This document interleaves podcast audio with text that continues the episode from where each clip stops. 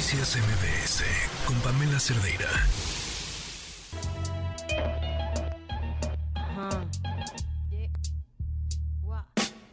Quisiera tener cosas dulces que escribir, pero tengo que decidir y me decido por la rabia. Cinco y media, esta es la historia que nos tiene hoy Joali Reséndiz.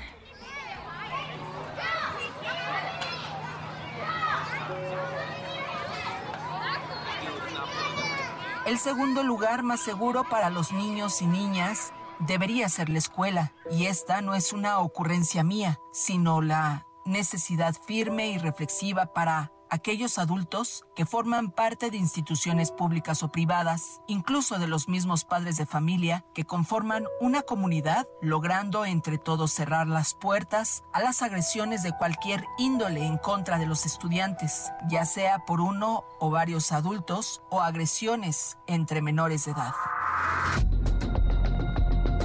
En mis manos tengo la carpeta con terminación 01160, diagonal 10-2023, bajo el delito de abuso sexual y donde la víctima es un niño con iniciales reservadas, estudiante de segundo año de la Escuela Primaria Pública Independencia, localizada en calle Campana 57, Colonia Insurgentes Miscuac, en la alcaldía Benito Juárez de la Ciudad de México. El pasado 26 de octubre, bajo la dirección del entonces director Manuel Villalobos, un menor fue abusado sexualmente presuntamente por dos compañeros, uno de tercero y otro de cuarto año, mientras que un compañero de segundo año, quien escuchaba la agresión dentro de uno de los baños, valientemente los confrontó, por lo que la víctima pudo zafarse y escapar.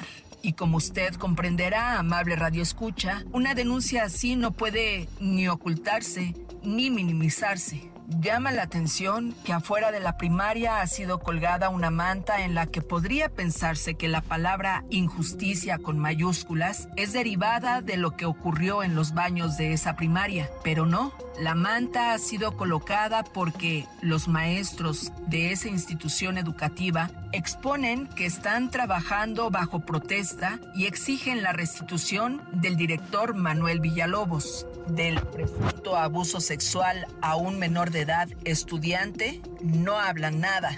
Es decir, en estos momentos la injusticia no es la agresión al menor, ni la posibilidad de que los menores agresores sean también víctimas. La manta no refiere nada sobre la exigencia de una investigación, ni tampoco la manta ha sido puesta en solidaridad a la menor víctima ni a sus padres. No, la manta ha sido puesta por la destitución del director Manuel Villalobos.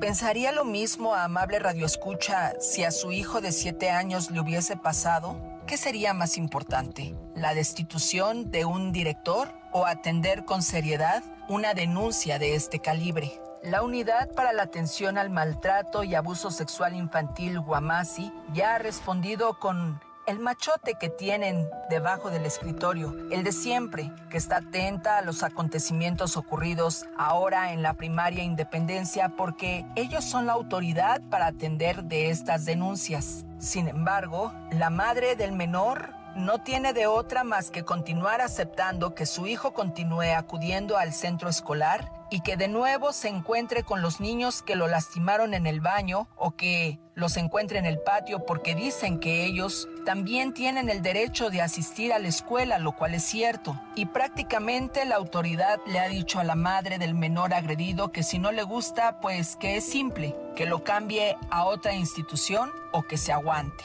Y mientras, la autoridad omisa y solapadora, la misma que tardó en aplicar los protocolos que indica la SEP, fue entonces el supervisor de zona quien ahora asume la denuncia, pues estas autoridades se enteraron cinco días después cuando su mismo protocolo marca que deben ser avisados de inmediato. Pero para el director Manuel Villalobos, lo ocurrido en su primaria fue tratado como presunción y no como un hecho, a pesar de contar con el testimonio valiente del niño de 7 años que impidió que se continuara la agresión. Es por ello que el director Manuel Villalobos, que no tuvo ningún compromiso con la niñez ni con sus alumnos, fue removido de su cargo por la dirección operativa. Las entrevistas con los padres de los menores y las citas con los especialistas están a la espera, mientras la denuncia de la investigación se ha turnado a la dependencia correspondiente, es decir, de la Fiscalía de la Ciudad de México ha sido enviada a la Fiscalía Central de Investigaciones para la atención de niños, niñas y adolescentes. La autoridad ha dicho al padre y a la madre del menor agredido que no se puede evitar que su hijo siga tratando a los agresores, porque al final, ahora dicen, ya no hay sanciones. La nueva escuela mexicana maneja otro tipo de protocolos, es decir, no existe una suspensión para quienes abusan en cualquier sentido, para quienes agreden, y solo hay la invitación para que tomen terapia. ¿Usted qué piensa de esto si su hijo fuera el menor agredido? ¿Qué haría si su hijo fuera el agresor? Soy Joali Reséndiz y si tiene usted una denuncia, escríbame a periodismo o sígame en mis redes sociales en Twitter, en TikTok o en Facebook. Me encuentra como arroba Joali Reséndiz. Pues es que cada día que se tarden en investigar es terrible para ambos casos, sobre todo cuando hay menores involucrados, incluso como agresores, si bien lo dice Joali, pueden también ser víctimas. Noticias MBS con Pamela Cerdeira.